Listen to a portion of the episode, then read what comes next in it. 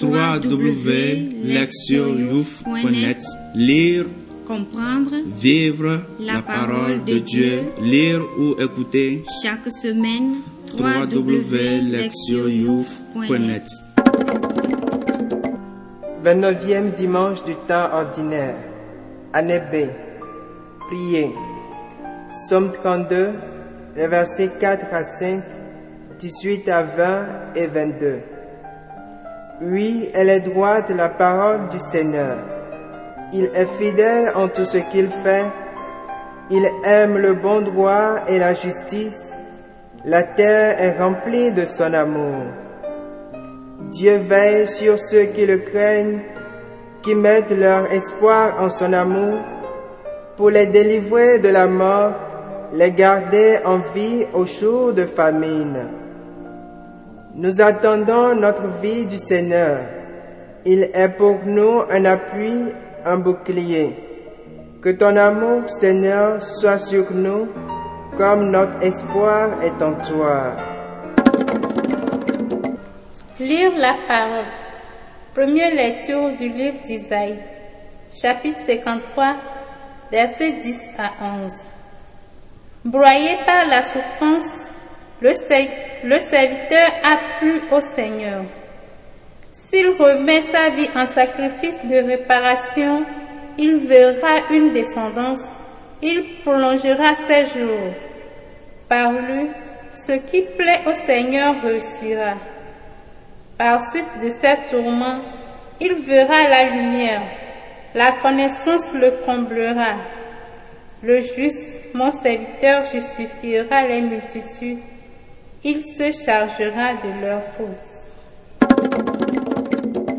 Deuxième lecture.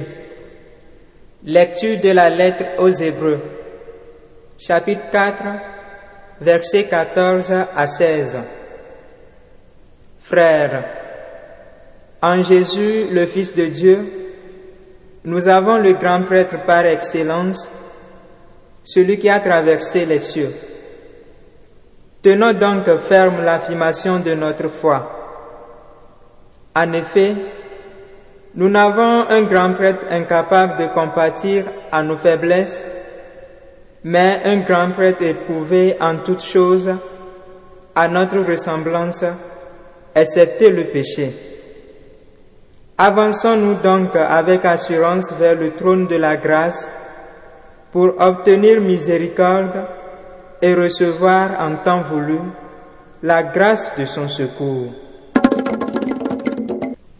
Évangile de Jésus-Christ selon Saint Marc, chapitre 10, versets 35 à 45.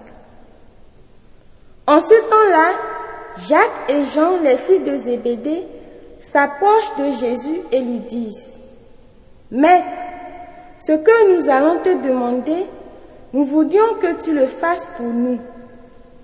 Il leur dit, Que voulez-vous que je fasse pour vous? Ils leur répondirent, Donne-nous de siéger l'un à ta droite et l'autre à ta gauche dans ta gloire. Jésus leur dit, Vous ne savez pas ce que vous demandez. Pouvez-vous boire la coupe que je vais boire, être baptisé du baptême dans lequel je vais être plongé? Ils lui dirent, nous le pouvons. Jésus leur dit, la coupe que je vais boire, vous la boirez, et vous serez baptisés du baptême dans lequel je vais être plongé. Quant à siéger à ma droite ou à ma gauche, ce n'est pas à moi de l'accorder. Il y a ceux pour qui cela est préparé. Les dix autres qui avaient entendu se mirent à s'indigner contre Jacques et Jean. Jésus les appela et leur dit, Vous le savez, ceux que l'on regarde comme chefs des nations les commandent en maître. Les grands leur font sentir leur pouvoir. Parmi vous, il ne doit pas en être ainsi. Celui qui veut devenir grand parmi vous sera votre serviteur. Celui qui veut être parmi vous le premier sera l'esclave de tous. Car le Fils de l'homme n'est pas venu pour être servi, mais pour servir et donner sa vie en rançon pour la multitude. Entendre la parole. Le thème. Le service vicaire. Le terme vicaire signifie faire ou endurer quelque chose pour ou à la place de quelqu'un. Les chrétiens et les chrétiennes parlent souvent des souffrances vicaires du Christ qui, innocent, a consenti à souffrir et à mourir à la place des pécheurs et des pécheresses qui méritaient réellement ce sort. La liturgie de ce jour est centrée sur ce thème, montrant comment la souffrance et le service peuvent être acceptés comme des actes vicaires pour le salut des autres. La première lecture correspond à des versets tirés du quatrième chant du serviteur du livre d'Isaïe au chapitre 52, les versets 13 à 53 et 12. L'identité de ce serviteur reste floue. Il pouvait s'agir soit d'un individu, soit de la nation d'Israël tout entière. Le quatrième chant est particulier car il décrit ce personnage comme le serviteur souffrant. Ce texte soulève une question difficile. Quel rôle joue Dieu dans la souffrance des justes? Ce chant affirme clairement que leur douleur et leur tourment écrasants adviennent de par la volonté de Dieu. Mais comment Dieu pourrait-il permettre que les justes passent par de tels affres? De nombreuses explications ont été données pour défendre Dieu contre les accusations d'inaction, d'injustice et même de cruauté. Toutefois, Isaïe n'aborde pas ce problème d'un point de vue philosophique ou même théorique. Il ne s'intéresse pas d'abord aux raisons qui ont conduit à la souffrance du serviteur innocent, mais aux conséquences découlant de cette situation, cherchant à expliquer les souffrances de ce personnage, Isaïe regarde au-delà et en arrive à deux conclusions. Le prophète commence par reconnaître que la souffrance du serviteur est un sacrifice de réparation. Confère Isaïe chapitre 53 verset 10. De tels sacrifices étaient offerts pour les péchés du peuple dans le temple de Jérusalem. Ils comportaient la mise à mort rituelle d'animaux dont le sang était utilisé dans les rites de pardon. Ces sacrifices étaient nécessaires pour ôter les péchés qui séparaient le peuple de son Dieu et pour garder la nation dans l'alliance. Isaïe interprète les épreuves du serviteur comme un sacrifice de ce type. Ensuite, il précise que le sacrifice du serviteur est vicaire en ce sens qu'il bénéficie à autrui. En faisant de sa vie une offrande pour le péché, le serviteur, qui est injuste, restaure ses co-religionnaires dans la droiture. Et cela en prenant sur lui leur iniquité. Sa souffrance est vicaire et ses douleurs ont du sens. En assumant la culpabilité et la faute des autres, et en consentant à mourir, le serviteur sauve les impies et les pécheurs des graves conséquences de leur mauvaise conduite. En devenant de par la volonté de Dieu une victime sacrificielle, le serviteur souffrant devint le rédempteur. Dieu n'inflige pas la douleur, il ne l'autorise pas, sans avoir en vue le salut et la rédemption. À travers ces versets, l'auteur souligne que l'affliction ou la souffrance ne sont pas le sort ultime du serviteur. Ces douleurs seront source de bénédiction, lesquelles se manifesteront dans une descendance nombreuse, une longue vie et la prospérité. La souffrance du juste n'est pas le fin de mot de son histoire, Elle n'est pas dénuée de sens.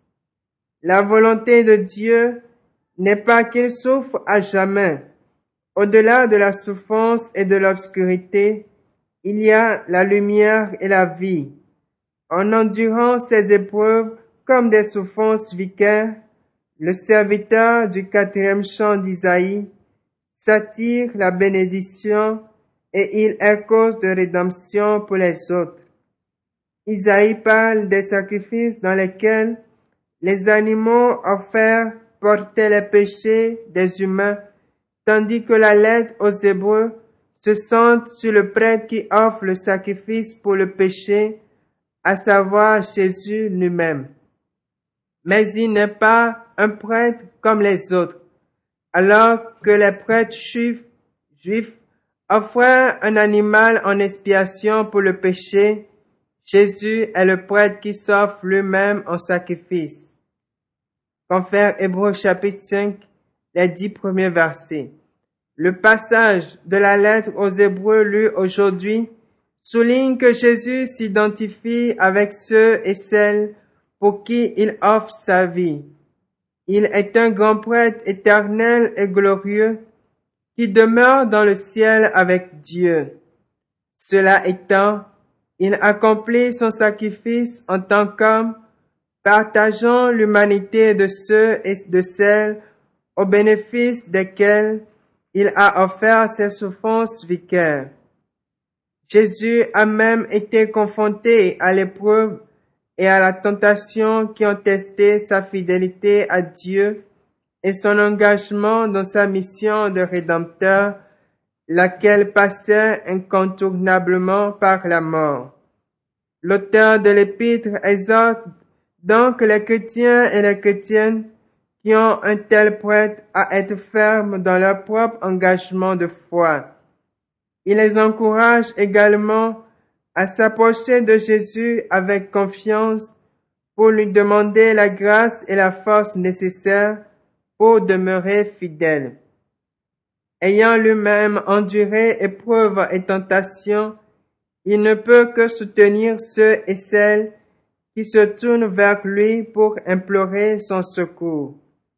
Juste après que Jésus ait parlé de sa souffrance et de sa mort prochaine, qu'il décrit en termes douloureux dans les versets précédents, confère Marc chapitre 10, versets 32 à 34, Jacques et Jean lui adressent une requête choquante. Ils veulent recevoir l'assurance qu'ils siégeront sur des trônes de gloire dans le royaume. Manifestement, un esprit de compétition va croissant dans le groupe des disciples. Certains d'entre eux se fâchent contre les deux frères qui ont dévancé les autres prêts à la même requête. Malgré l'attention et la formation qu'ils ont reçues de leur maître, ils n'ont rien appris de la nature et de la signification véritable de la mission de Jésus. Leur préoccupation tourne autour des privilèges et des pouvoirs qu'ils pourraient obtenir. Lorsque Jésus leur demande s'ils peuvent boire à sa coupe et être baptisés du baptême dans lequel il va être plongé, ils répondent par un oui enthousiaste, ne réalisant pas qu'il leur parle de sa mort. La fuite à Gethsemane qui adviendra dans la suite montre qu'ils ne savent pas de quoi ils parlent. Ce manque de compréhension évident à que Jésus a essayé de leur faire réaliser ce que veut dire vraiment partager sa coupe. En termes clairs, il affirme ceci. Puisqu'il consent librement à la souffrance et à la mort pour le salut du monde, ses disciples doivent faire de même. La différence des leaders païens, despotiques et autocratiques ignorant des voies de Dieu les disciples enseignés par Jésus doivent poursuivre une grandeur qui passe par le sacrifice de soi et le service. Jésus se pose en modèle d'un tel engagement. Tout comme Isaïe, il utilise le mot à teneur sacrificielle de rançon pour rendre compte de sa mission. Ce terme se référant au prix à payer pour libérer un captif ou un esclave. Jésus paie ce prix sur la croix afin de délivrer le peuple des liens du péché et de la mort et de les racheter pour qu'ils vivent. En consonance avec les propos d'Isaïe et de l'auteur et de la lettre aux Hébreux, le Christ déclare qu'il est tout à la fois le grand prêtre et la victime sacrificielle, celui qui consent à être au service du dessein de salut et de libération de son peuple. Les disciples sont appelés à partager une telle mission s'il veut être vraiment grand. Les trois lectures de ce dimanche se focalisent toutes sur le thème du service vicaire. En se soumettant lui-même à la douleur et à la mort, le serviteur souffrant d'Isaïe devient une victime sacrificielle, vicaire qui apporte la justification à ses co-religionnaires israélites. L'épître aux Hébreux dresse le portrait de Jésus, Dieu et l'homme. En tant que divin prêtre, il s'est fait offert lui-même pour réconcilier les croyants et les croyantes avec Dieu. En tant qu'humain, il a connu la douleur des épreuves et des tentations qu'il a surmontées par amour de ceux et celles qui sont incapables de le faire. Il continue à soutenir les croyants et les croyantes qui se tournent vers lui pour recevoir sa force et son aide. Jésus essaie d'enseigner à ses disciples que la véritable grandeur ne s'atteint que dans le service.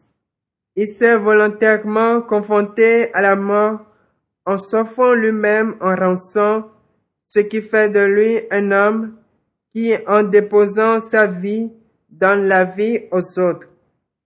La fonte vicaire de sa mort apporte la vie à ceux et à celles qui se sont éloignés de Dieu par leur péché, lequel les a fait mourir spirituellement. Les vrais serviteurs, vraies servantes de Dieu sont ceux et celles qui parmi les chrétiens et les chrétiennes sont comme Jésus et le serviteur souffrant d'Isaïe, capable de servir les autres de manière vicaire, en sorte qu'ils soient pardonnés, réconciliés et vivent. La prière qui peut les accompagner dans leur service est très bien exprimée dans le psalmiste. Nous attendons notre vie du Seigneur. Il est pour nous un appui, un bouclier. Écoutez la parole de Dieu. La liturgie de ce jour nous rappelle un aspect très significatif de notre foi et de notre vie chrétienne, à savoir le sacrifice de soi vicaire. Elle nous apprend que les actions de ce type nous rendent semblables à Jésus lui-même lorsque nous les accomplissons et qu'elles contribuent à rapprocher les autres du salut qu'il est venu leur offrir. En premier lieu, nous pouvons remercier notre Seigneur Jésus dont les souffrances et les douleurs nous ont apporté le salut. La première lecture décrit le serviteur souffrant. Par sa vie et son sacrifice vicaire, il rend notre salut possible. Nous lui devons une éternelle gratitude par ce don. Il est intéressant de noter que le serviteur souffrant du livre d'Isaïe met sa confiance en Dieu. Mais cela soulève une question difficile. Comment se fait-il que les fidèles et les gens bons traversent un grand nombre de difficultés dans l'existence? Pourquoi suis-je confronté à l'épreuve alors même que je prie? que je vais à l'église, que je respecte les autres et je cherche leur bien? Si vous êtes en quête d'une réponse, notez qu'Isaïe attire l'attention sur le fruit des souffrances du serviteur de Dieu. Alors, Au lieu de me demander pourquoi est-ce que je souffre, je devrais plutôt m'interroger sur le bien qui peut en résulter. Nous avons la possibilité de donner un sens à nos souffrances. Ainsi, nous pouvons les offrir comme une forme de prière pour les autres. En remettant notre douleur à Dieu et en l'offrant pour autrui, nous la transformons en souffrance vicaire. Nous pouvons aussi la rendre signifiante en nous engageant pour des causes qui ont du sens et en combattant pour la justice. C'est ce qui s'est passé pour certains des pères fondateurs de plusieurs de nos États africains. Leurs souffrances et leurs épreuves nous ont apporté l'indépendance. Comme eux, nous pouvons lutter pour la justice. Nous devons aussi être très conscients que la souffrance et la douleur n'ont pas le dernier mot. Le terme ultime appartient au Dieu de lumière et de vie. C'est ce que la lettre aux Hébreux nous rappelle. Jésus a traversé sa passion pour nous apporter le salut. Il a partagé notre humanité et il a connu la tentation. Mais il est demeuré fidèle à Dieu et il s'est engagé de tout son cœur dans sa mission de sauveur en offrant un soutien constant aux croyants et aux croyants et aux croyantes. Sa mission s'est achevée dans la gloire. Notre vie va dans la même direction elle aussi lorsque et si nous choisissons de faire d'elle un sacrifice vicaire. Peu importe ce que nous avons à endurer, notre destinée se trouve avec celui qui s'est offert pour nous. Encore une fois, en choisissant de vivre une vie semblable à la sienne, nous sommes assurés de partager sa gloire et d'accéder à la vie éternelle. En tant que disciples de Jésus dans la société actuelle, il ne devrait pas y avoir entre nous de compétition pour les privilèges et le pouvoir. Notre seule ambition est, ce pourquoi nous avons à lutter comme chrétiens et chrétiennes devait être le service de Jésus et des autres ainsi que la manière d'y arriver le plus sincèrement et le plus ardemment possible. C'est ce que dans l'Évangile les disciples n'arrivent pas à comprendre.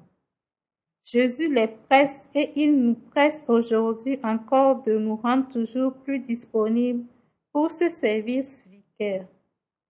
Car en dépit des revers et des souffrances, il conduit à la victoire de la vie et de l'amour.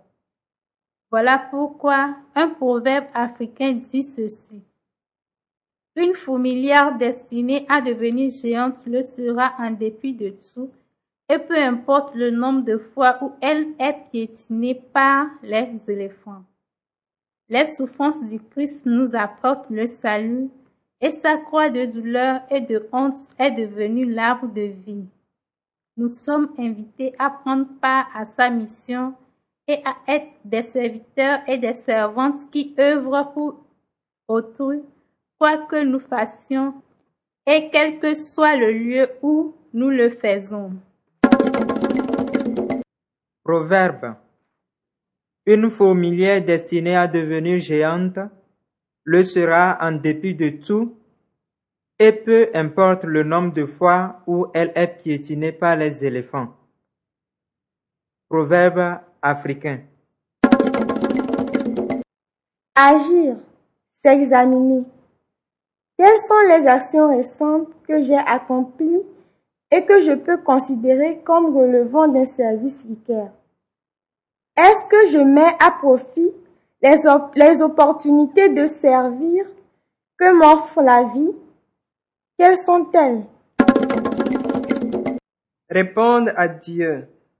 Au cours de cette semaine, je ferai tous les jours une prière d'action de grâce pour ce que Jésus a fait pour moi dans son sacrifice vicaire sur la croix. Répondre à notre monde. Je me tiendrai aux côtés de mes amis ou de mes collègues qui sont malmenés ou ridiculisés par les autres à l'école ou au travail. Je leur manifesterai mon soutien et je les défendrai autant que possible. Lors de notre réunion de prière, nous écrirons le nom de nos amis, parents, collègues qui ont besoin de notre aide. Nous, mettrons leur nom dans un bol ou dans une corbeille que nous placerons sur la table.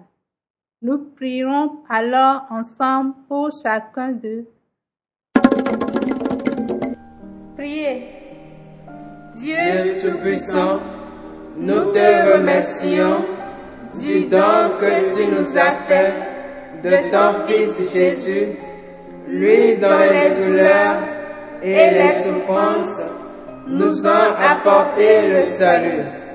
Aide-moi, moi qui suis ton serviteur, Ta servante, à offrir ma vie pour ceux et celles qui sont moins privilégiés, que par mes petits actes de service, je puisse mettre de la joie dans leur vie.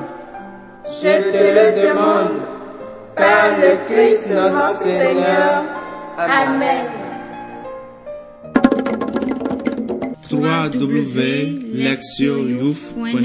Lire, Comprendre vivre la parole de Dieu, lire ou écouter. Chaque semaine www.lectioyouf.net